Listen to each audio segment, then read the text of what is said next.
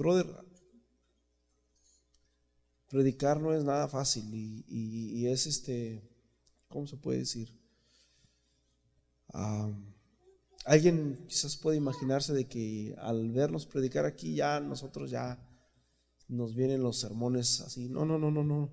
Hay que estudiar, hay que meterse duro y, no es fácil. O sea, cuando uno va a predicar uno se pone nervioso y no sabemos exactamente cómo va a estar el sermón. Este micrófono también tiene un problemita. No sé si le puedes bajar volumen o algo. No me siento cómodo. Muy bien. Y entonces, esta va a ser mi primer rodeata. Casi estamos en febrero y va a ser mi primer mensaje que les voy a compartir en este, en este día.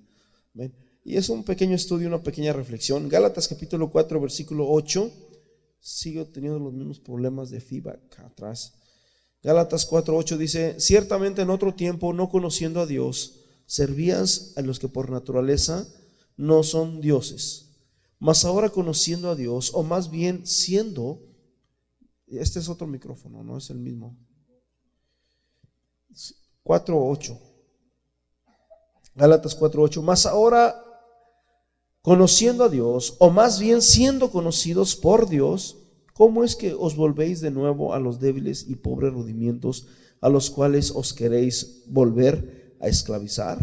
Padre Celestial, en esta hora te pedimos, Señor, que tú trabajes en nuestra vida y que nos ayudes, Señor Jesús, en este día a comprender tu palabra, Señor, con mayor precisión, para que podamos mantenernos firmes, Señor, en tu camino sin fluctuar, sin movernos, en el nombre poderoso de Jesús de Nazaret, Señor.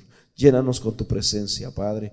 Llénanos con tu Espíritu Santo. En el nombre de Jesús. Amén y amén. Aleluya. Hermanos, tomen su lugar. Aleluya. Y solamente ocupo que le bajes un poquito volumen. Si quieres a los monitores. Es, es lo único que, necesito. Por ahí está. Más o menos. No sé cómo está. Ok. Ah. En otro tiempo, dice, no conociendo a Dios, sirvíais a los que por naturaleza no son dioses. Hay mucha gente que no conoce a Dios. Hay mucha gente, brother, hasta la fecha, que no conoce de Dios. Tú le preguntas, oye, ¿quién es Dios? ¿Cuántos saben aquí quién es Dios? ¿Sabes una cosa? El otro día, estudiando y mirando la vida de, un, de un escritor judío que se llama Ah, se me fue el nombre. Ah, se me fue el nombre, se me fue el nombre. Se llama Esbi. Esbi era un judío y cuando él se dio cuenta de quién es Dios y quién es Jesús, se, dio cuenta de que, ¿cómo es posible que los judíos, teniendo la ley, teniendo la Torah y teniendo todo eso, no sepan cuál es el nombre de Dios? Y los judíos le alegaban, los judíos, los, los rabinos, estoy hablando de los rabinos, le alegaban, le, lo trataban mal, agarraban a pedradas a él y a su esposa, los trataban mal, eh, en todo sentido de la palabra, porque, brother, eh, los judíos, ellos tienen su, su propio credo, ¿verdad? Eh, ellos han tenido, la Biblia dice, hermanos, que el Señor dio un endurecimiento en una parte al pueblo judío para que la mayor parte de los gentiles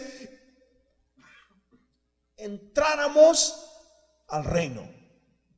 Así que el pueblo de Israel en este, en este tiempo se encuentra como, como medio duro, como medio terco, como que no quieren. Por eso es que cuando el apóstol Pedro está hablando en Hechos capítulo 4, versículo 12, la piedra que desecharon vosotros. Hay una gran diferencia, brother. Hay una gran diferencia entre, mira, por decirlo así, Voy a poner un, apunte aquí. Hay una gran diferencia entre Hechos capítulo 4, versículo 11. Ah, Pónmelo ahí en la pantalla. Entonces busco otra cita bíblica. Versículo 11.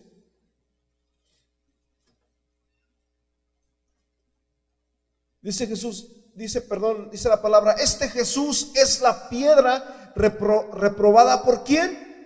Por vosotros. ¿A quién le está hablando el apóstol Pedro?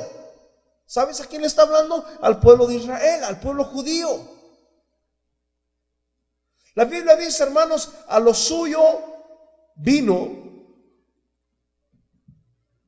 ¿Qué es lo suyo? Jesús vino a morir, a lo suyo. Vino más los suyos. ¿Quiénes son los suyos? Los suyos es el pueblo de Israel. ¿Sí? Entonces, aquí Pedro está diciendo, este Jesús es la piedra reprobada, la piedra que ustedes no quisieron, la piedra que ustedes desecharon.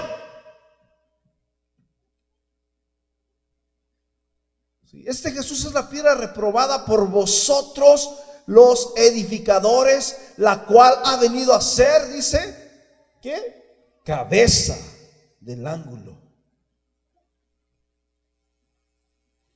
Ahora si, si comparamos este versículo con Primera de Pedro capítulo 2, en el versículo 4, Primera de Pedro 2, 4, dice, acercaos a él piedra viva, desechada ciertamente por los hombres, mas para Dios escogida y preciosa. Acercaos a él piedra viva, desechada ciertamente por los hombres, mas para Dios escogida y preciosa. Dice en el versículo 5, vosotros también como piedras vivas sed edificados como casa espiritual, sacerdocio santo, para ofrecer sacrificios espirituales aceptables a Dios por medio de Jesucristo. Aquí está hablando, brother, de que nosotros somos piedras espirituales. Que nosotros somos piedras vivas. Jesús dijo, miren, ¿sabes una cosa? Si ustedes no hablan, ¿qué dijo Jesús? ¿Quiénes van a hablar? ¿A quién estaba hablando Jesús? Al pueblo de Israel. En ese tiempo, brother, todavía no había entrada a nosotros. En ese tiempo, en el tiempo Jesús nació bajo la ley. Todavía no entraba el tiempo de la gracia. Brother, la gracia entró en la cruz. Es más, la gracia entró en el Pentecostés. Es más, la gracia entró en Hechos capítulo a, a 8 cuando entraron los samaritanos y se bautizaron en el nombre de Jesús. Es más, la gracia entró en Hechos capítulo 11, en el capítulo 10, cuando entraron los gentiles y se bautizaron en el nombre de Jesús. Entonces, ¿qué, es lo que podemos ver, brother? Podemos ver la gracia de Dios manifestada a todos los hombres. Nosotros dice como piedras vivas. Nosotros éramos, brother, los que no podíamos hablar. Nosotros éramos las rocas. ¿Qué es una roca? Brother, la Biblia cuando habla de roca está hablando de algo duro. Cuando la Biblia habla de roca está hablando de algo duro, de algo que, que, que, que, es, que es tremendamente duro. Pero dice vosotros también como piedras vivas. Ya no somos piedras muertas, piedras duras. Dice, sed edificados. Aquí está hablando la palabra de Dios que nosotros con nuestra vida espiritual, brother, nosotros ahora debemos de formar parte del edificio espiritual que se llama la iglesia. Vosotros también como piedras vivas, sed edificados como casa espiritual y sacerdocio santo para ofrecer, fíjate bien, casa espiritual y sacerdocio qué? Santo para ofrecer sacrificios espirituales. Pero escúchame bien, este mismo versículo, este mismo versículo con Gálatas 4:8 dice que vosotros en otro tiempo, cuando no conocíamos a Dios, a Dios, perdón, éramos por naturaleza o, o servíamos por naturaleza a otros dioses. ¿Qué es lo que hace la gente? Escúcheme bien. Desde México desde todos los países de Latinoamérica, en España, en todos los países del mundo. Escúchame bien, todos los países del mundo. Estamos hablando de Rusia, estamos hablando de España, estamos hablando de China, estamos hablando de todos los países del mundo. Todos los países del mundo tienen sus propios dioses.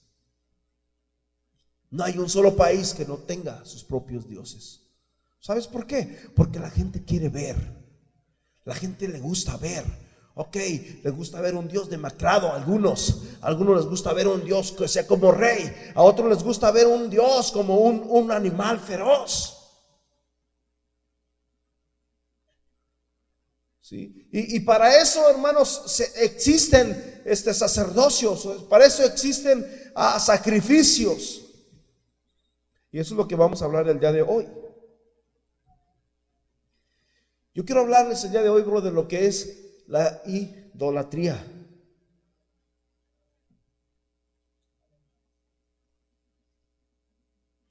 Quiero hablarles acerca de lo que es la idolatría.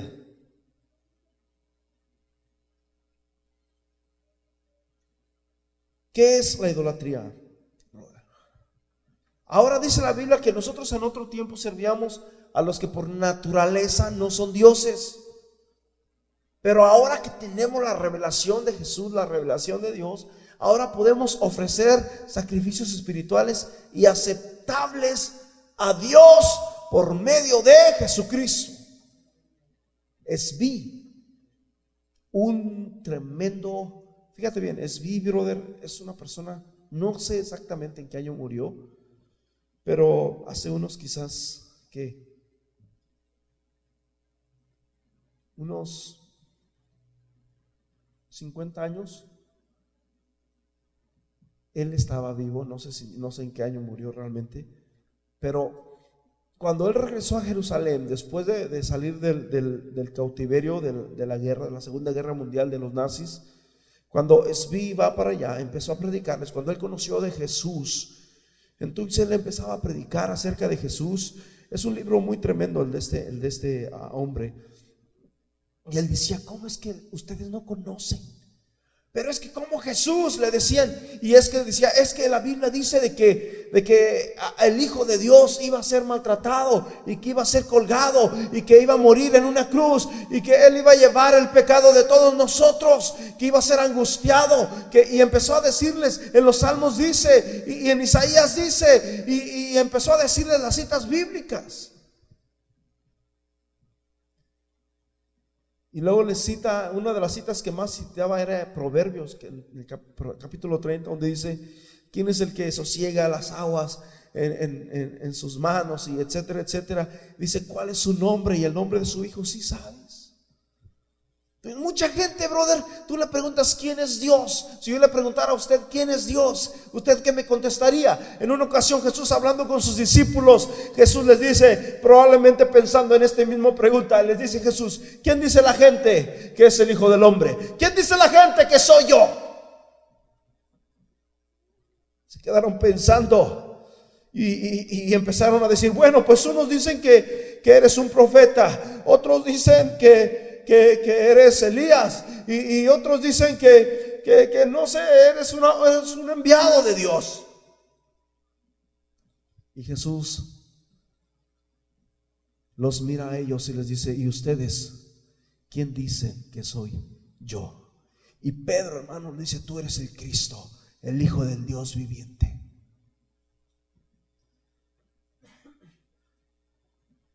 Tú eres el Cristo, el Hijo del Dios viviente. Entonces la pregunta es, ¿para ti quién es Jesús? Para ti, ¿quién es Jesús? La gente no conoce de Dios. La gente no sabe cómo se llama Dios. La gente tiene, brother, dice la Biblia, que, que nosotros en otro tiempo, pero en aquel tiempo cuando no conocíais a Dios, eras siervos de aquellos que por naturaleza no son dioses. Fíjate bien, ¿hasta dónde ha llegado la ignorancia? Dicen que María es la madre de Dios. Es una mentira. Dios no tiene madre. La Biblia dice que, que Dios es el alfa y la omega, el principio y el fin, el que es y el que era y el que ha de venir, el todopoderoso. La Biblia dice que Dios no tiene principios de días ni fin de años. mucha gente empieza a, malinterpretar todo esto, a malinterpretar todo este tipo de cosas. Ahora, ¿qué es idolatría, brother? La idolatría, brother, eh, en, la vista bíblica es una de la peor esclavitud que puede existir. ¿Sí? La, idolatría, brother, es uno de los pecados más grandes que, que, Dios pueda soportar. A Dios no le gusta, brother, la, idolatría. ¿sí? La idolatría es uno de los pecados que más ataduras trae. Tristemente, brother, nosotros nacimos con, con, te digo, México, Guatemala, Salvador, Nicaragua, España, Venezuela, todos los países del mundo, todos, absolutamente todos, y aún Israel, todos tienen sus propios dioses. Yo recuerdo que cuando era niño, yo, yo miraba a los dioses, yo no sé si a usted le pasó, a un niñito, miraba a un Cristo crucificado, pero lo miraba todo de mercado, sin un dedo, ahí se miraba el yeso. Y, y luego yo decía, ¿quién es? Y me decía, no, él es Diosito. Y yo me quedaba, Diosito, eso está feo. Y, miraba las imágenes, ¿verdad? Y, y, quién es? No, pues que es fulano, es fulana. Y yo decía, wow, qué feo. Y yo dentro de mí decía, no, no, yo, ya, nadie en mi familia éramos cristianos, pero yo, yo decía, no, esos son monos. Yo les decía a mis abuelos, ¿verdad? a mis padres, son monos. No son dioses, son monos. Los ídolos, brother, vamos a ver de dónde proviene todo ese tipo y qué hay detrás de un ídolo. Brother, detrás de la, de, la idolatría existe un poder. existe un poder, brother, totalmente ah, escalofriante que yo se los quiero compartir de acuerdo a la palabra de Dios. Por decirlo así, en Éxodo capítulo 20, Éxodo capítulo 20, versículo 3 al 5. Aleluya. Si alguien eh, está interesado y les gusta, eh, este, le gustaría aprender un poquito más, si quiere aprender estos versículos, puedes apuntarlo con toda la libertad del mundo. Si no tienes un lápiz, búscate por ahí alguien que te preste uno. Pero si, tú quieres aprender esto, dice, no tendrás dioses ajenos delante de mí. Lo he repetido y valga la redundancia, pero muchos cristianos, yo he mirado muchos cristianos que ponen un post por ahí en Facebook o en internet o por donde quiera o que escriben y cuando hablan de Dios lo escriben con D minúscula. Brother, a Dios cuando vas a hablar de Dios tienes que poner una D mayúscula. Ese es algo, brother, que tú tienes que aprender. No importa que no, hayamos terminado la primaria, pero tenemos que aprender, brother, a escribir Dios con D mayúscula. Espíritu también, cuando vas a hablar del Espíritu, como lo cantamos ahorita, tu Espíritu Santo es mi. Cuando hablamos del Espíritu de Dios, tiene que ser con E mayúscula también.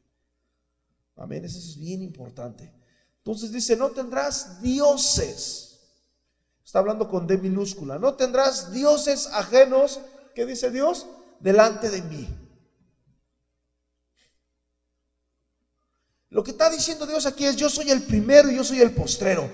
No vas a tener un Dios ajeno, no vas a tener un Dios extranjero, no vas a traer un Dios pagano delante de mí, dice el Señor. Versículo 4. Ahora, ¿qué es un Dios? Un Dios, brother, es, es por decirlo así. Miren, algo que me pasó a mí. Hace cuando yo era pequeño, yo andaba en el cerro, andaba cuidando unas chivitas. Y me recuerdo que me encontré dos piedritas y estaban muy bonitas las piedras. Andaba yo en el cerro. Estoy hablando del cerro. y yo recuerdo que andaba con unos amigos y yo decía, estas, estas piedritas son milagrosas. Y traía mis dos piedritas en la mano y, yo les hacía creer a todos ellos que esas piedritas eran milagrosas. Pero yo jugando y, a la vez en ignorancia y a la vez a, a la vez creyendo según en eso, En, la niñez. Estoy hablando, nadie conocíamos todavía de Dios en la casa. Nosotros ah, no nacimos en el Evangelio. Entonces, yo le decía, mira, por allá estaba un muchacho gritando y cantando a lo lejos por allá. Y yo le decía, mira, le voy a decir a las piedritas. Oh, ellos me decían, a ver, diles que, dile que si son milagrosas, dile que, que fulano se calle. Y ya, y yo le decía, no, sabes, piedrita, que se calle aquel, y se callaba. Y luego, ay, no, sí, sí, sí, ya pues aquellos entraban y pues yo también me emocionaba. A ver, ahora sí que siga y, seguía. Créame que eso, eso fue verdad. Pero, ¿qué es un Dios? Un Dios es algo que nosotros fabricamos, es algo que, que por decirlo así, este pedestal pudiera ser. ¿no? Le hacemos forma de, hombre, forma de cualquier cosa y venimos y lo adoramos. Pero una imagen, una imagen es una pintura. Un Dios es una escultura, una imagen es una pintura. Hay dos, dos diferencias. Un Dios es una escultura, puede ser un animal, puede ser un monstruo, puede ser a, un, un, palo, muchos tienen una cruz y, vienen y se arrodillan ante la cruz y, y etcétera, etcétera. Pero aquí está hablando, no te harás imagen. La imagen es una pintura. Puede ser un, un animal, puede ser una mujer con un niño, etcétera, etcétera, etcétera. Dice, no te harás imagen ni ninguna semejanza de lo que esté arriba en el cielo. En otras palabras, no te vas a hacer una imagen de una estrella y la vas a adorar. No te hagas una imagen de un sol. Eh, escúchame bien, en la mayoría de los restaurantes mexicanos tienen puras imágenes de soles. ¿Sabes una cosa? ¿Sabes qué es lo que, lo, que utilizan los brujos y las brujas y los astrólogos y todo ese tipo de personas que se dedican al, al reino místico, espiritual?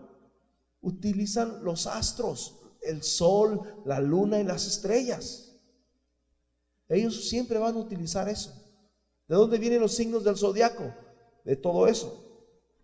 Entonces, no podemos hacernos imagen de, no podemos hacernos una imagen de un sol y adorarlo. Ah, pero es que el sol es, es, el sol. El sol es el que alumbra. El sol es el que da fuerza. El sol es el que da vida. Al... Brother, ¿sabías tú que, que, las plantas y todo lo que existe este, crece por el sol? Entonces, no porque por ese tipo de cualidades preciosas que tenga el sol lo vamos a adorar. Dice, no te harás imagen de ninguna semejanza de lo que esté arriba en el cielo, ni abajo en la tierra, ni en las aguas debajo de, las, de la tierra. Entonces, brother, la Biblia nos, nos, nos exhorta, nos, nos avisa que no debemos, brother, de hacernos ningún tipo de imagen de ninguna cosa para venir y adorarla. Una cosa es que tú tengas talento y que te avientes un dibujazo de, un león, de, un gallo. Ah, yo no sé, yo creo que todos los que estamos aquí nos, siempre nos dibujaba o nos gustaba algo que nos... ¿Sabes una cosa? Dicen que cuando tú dibujas algo, lo que tú dibujas, eso es algo que te representa a ti o es lo que más te gusta. Por decirlo así, cuando el maestro nos decía en la escuela, ok, este, dibujen algo, lo que ustedes quieran, pues las mujeres, ¿verdad? Dibujaban ah, una florecita, dibujaban una familia, que su mamá, que su papá, y etc. Yo siempre dibujaba camionetas, y siempre, mi papá tiene una camioneta, y yo siempre dibujaba esa camioneta.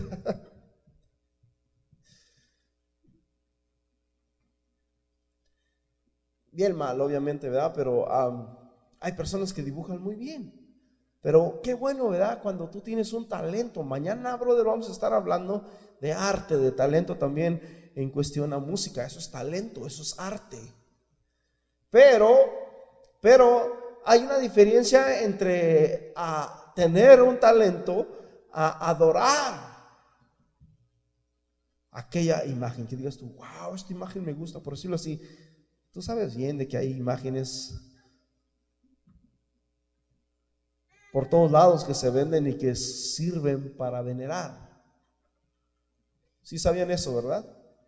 La imagen de, por decirlo así, para que me entiendan, la Virgen María, la Virgen de Guadalupe. ¿Quién más hay imágenes?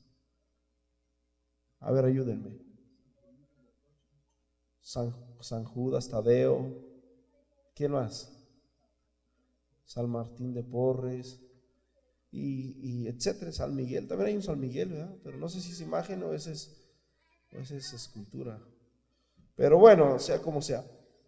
Ah, podemos ver, brother, de que la Biblia nos advierte totalmente, no tendrás dioses ajenos delante de mí y no te harás imagen de ninguna semejanza de lo que esté arriba en el cielo ni abajo de la tierra. No te inclinarás a ellas. No te inclinarás, brother, no sabes el daño que estás haciéndote a ti mismo y a tu familia cuando tú te inclinas ante uno de estos seres. En Deuteronomio capítulo 5, versículo 7 al 9 habla de lo mismo, los mandamientos también. Levíticos 26, 1 dice, Levíticos 26, 1 dice, si no os hagáis ídolos ni pongáis imágenes o estelas, quiero ver cómo dice la versión esta de acá.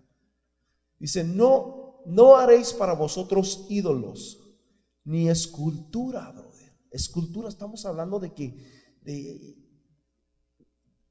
de una escultura es, es un, a ver, ayúdenme por decirlo así, lo, que hacen los carpinteros, que hacen un... Cuando viene a la feria, hace muchos años que yo miré que venía a la feria y había un señor con un, una motosierra.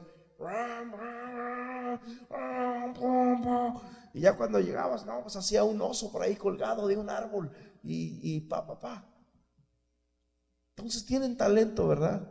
Y, y, es bonito todo eso, pero ¿qué es lo malo, verdad? Lo malo es cuando cuando se hacen con el fin de adorar, con el fin de quitarle el trono a Dios, de, desviar la mirada de Dios y decir, tú eres mi Dios.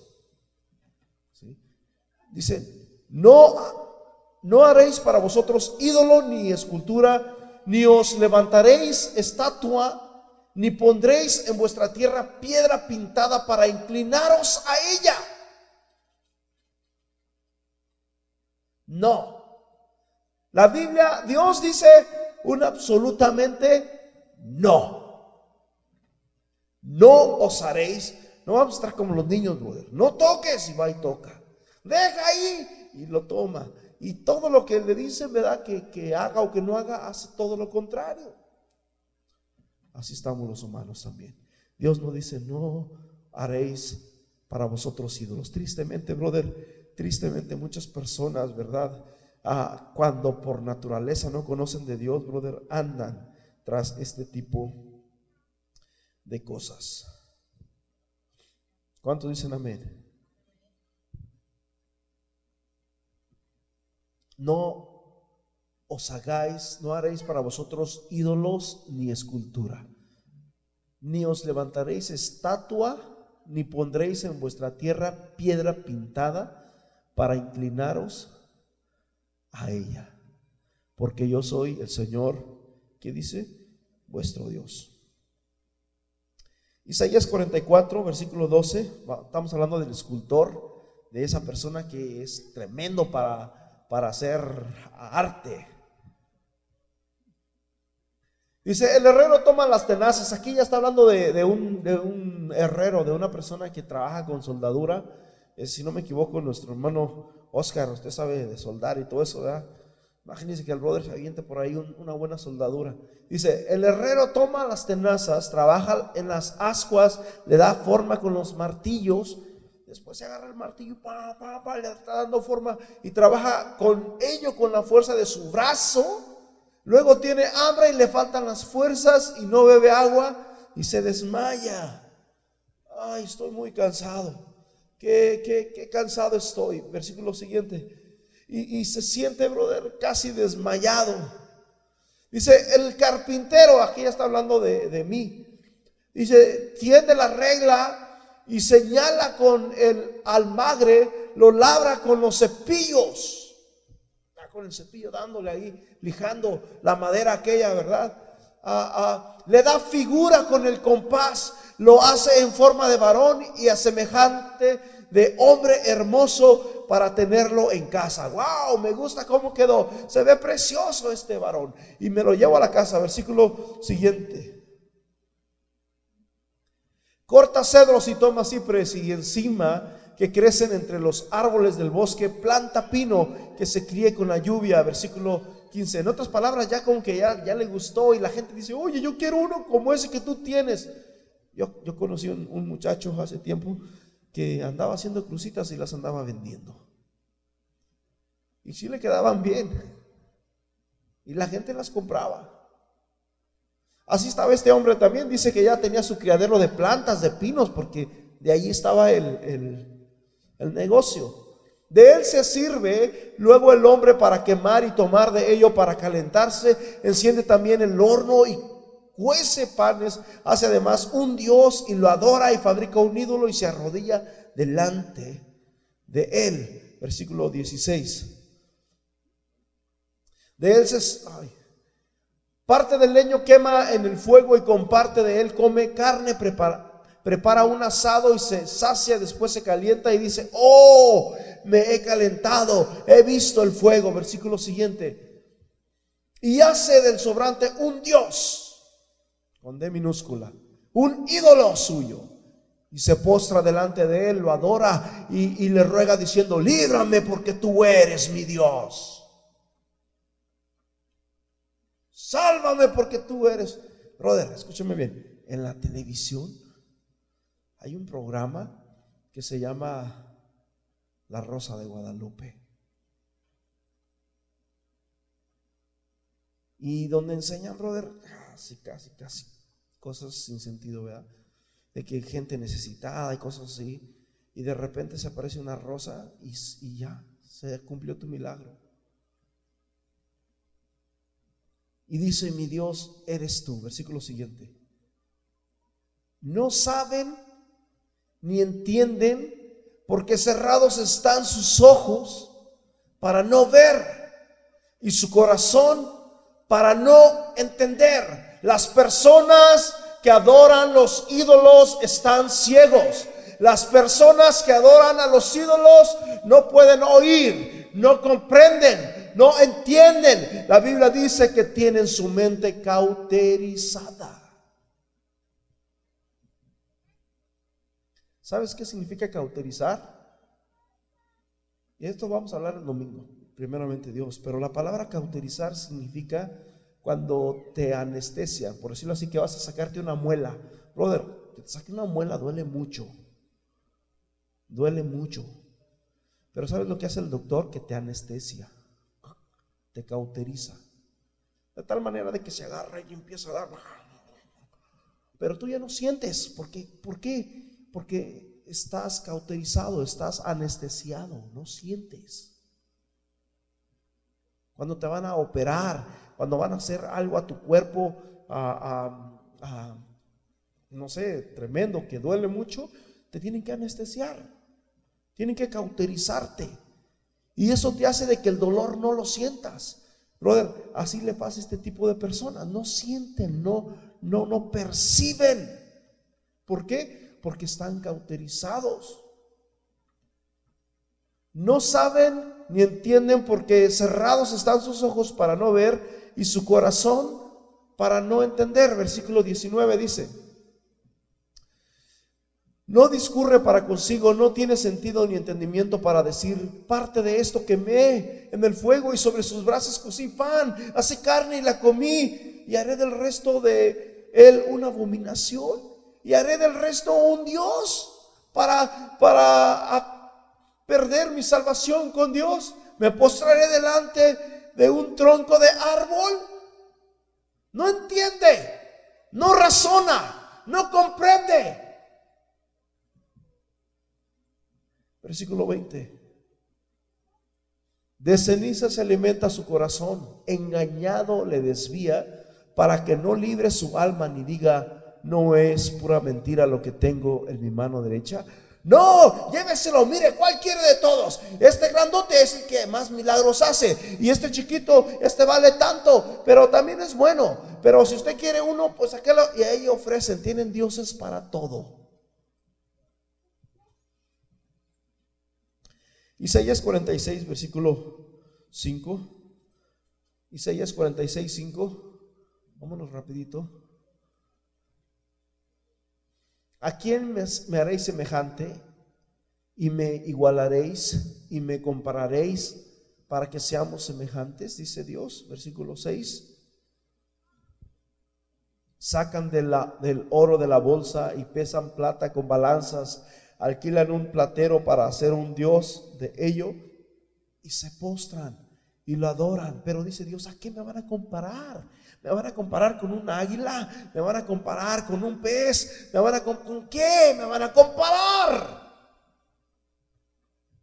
Dios es espíritu.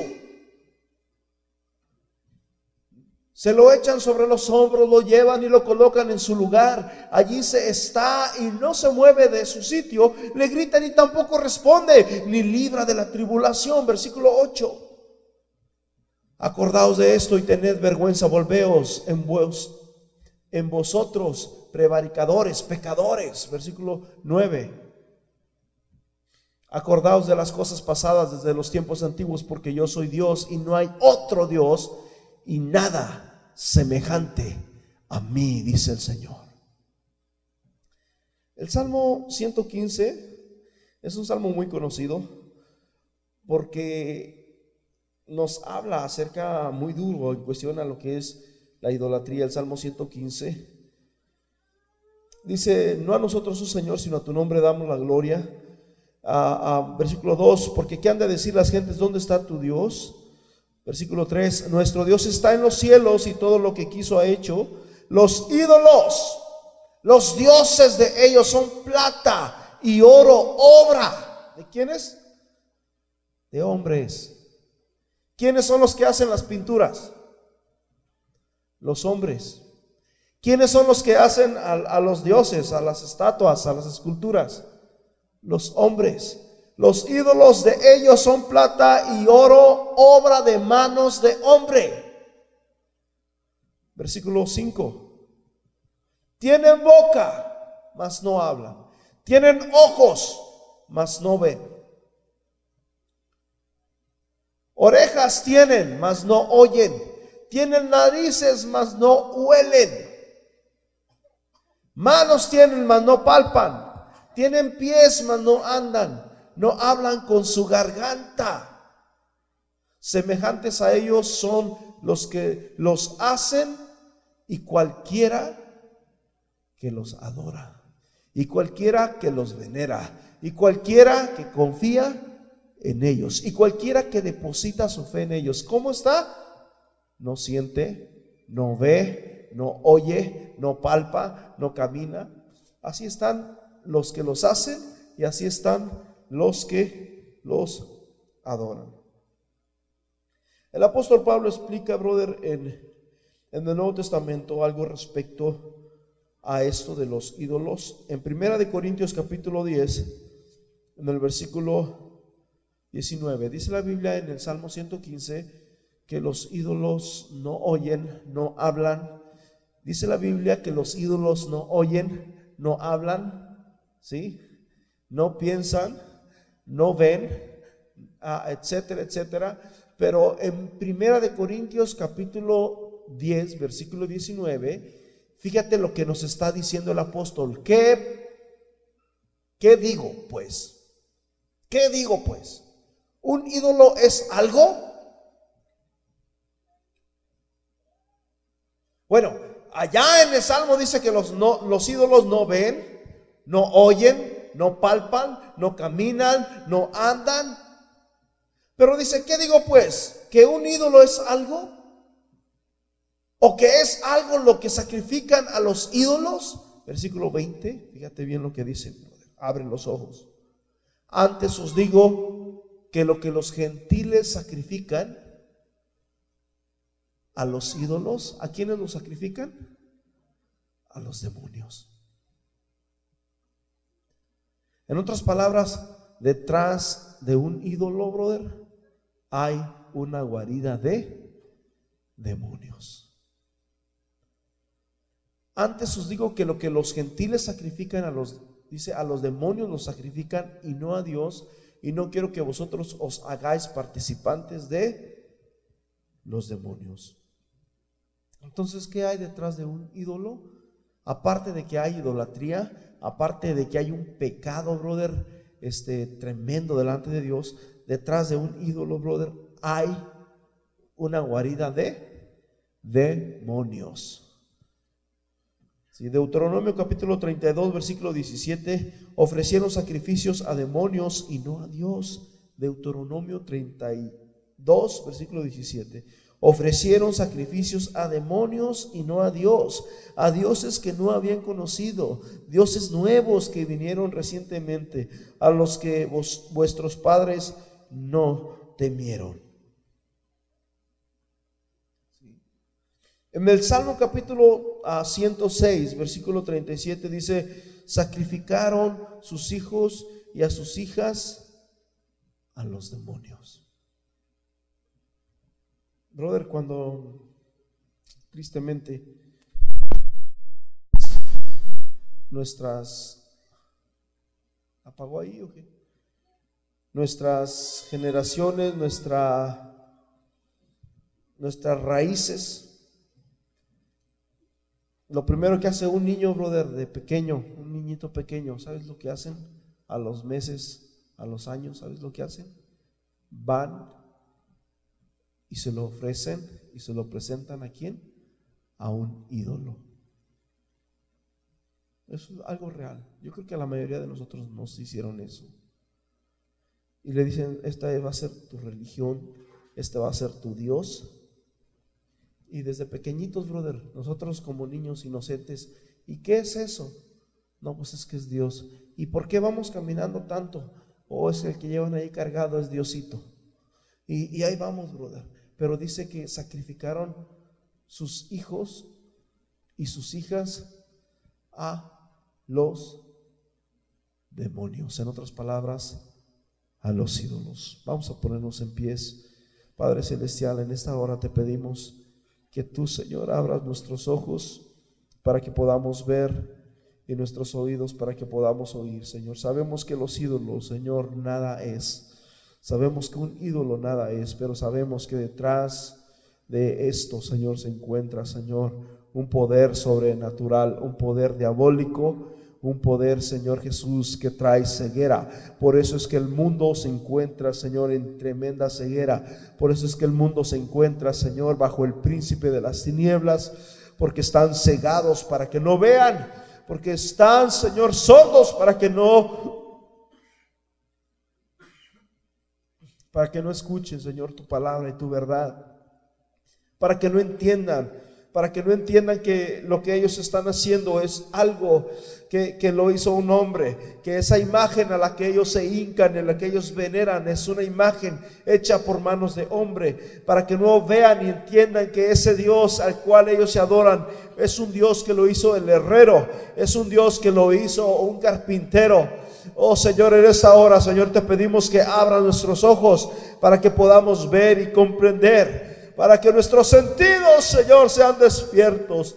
En el nombre poderoso de Jesús. Gracias, Padre eterno. Te alabamos, Jesús. Amén. Y amén. Hermanos, el Señor me los bendiga.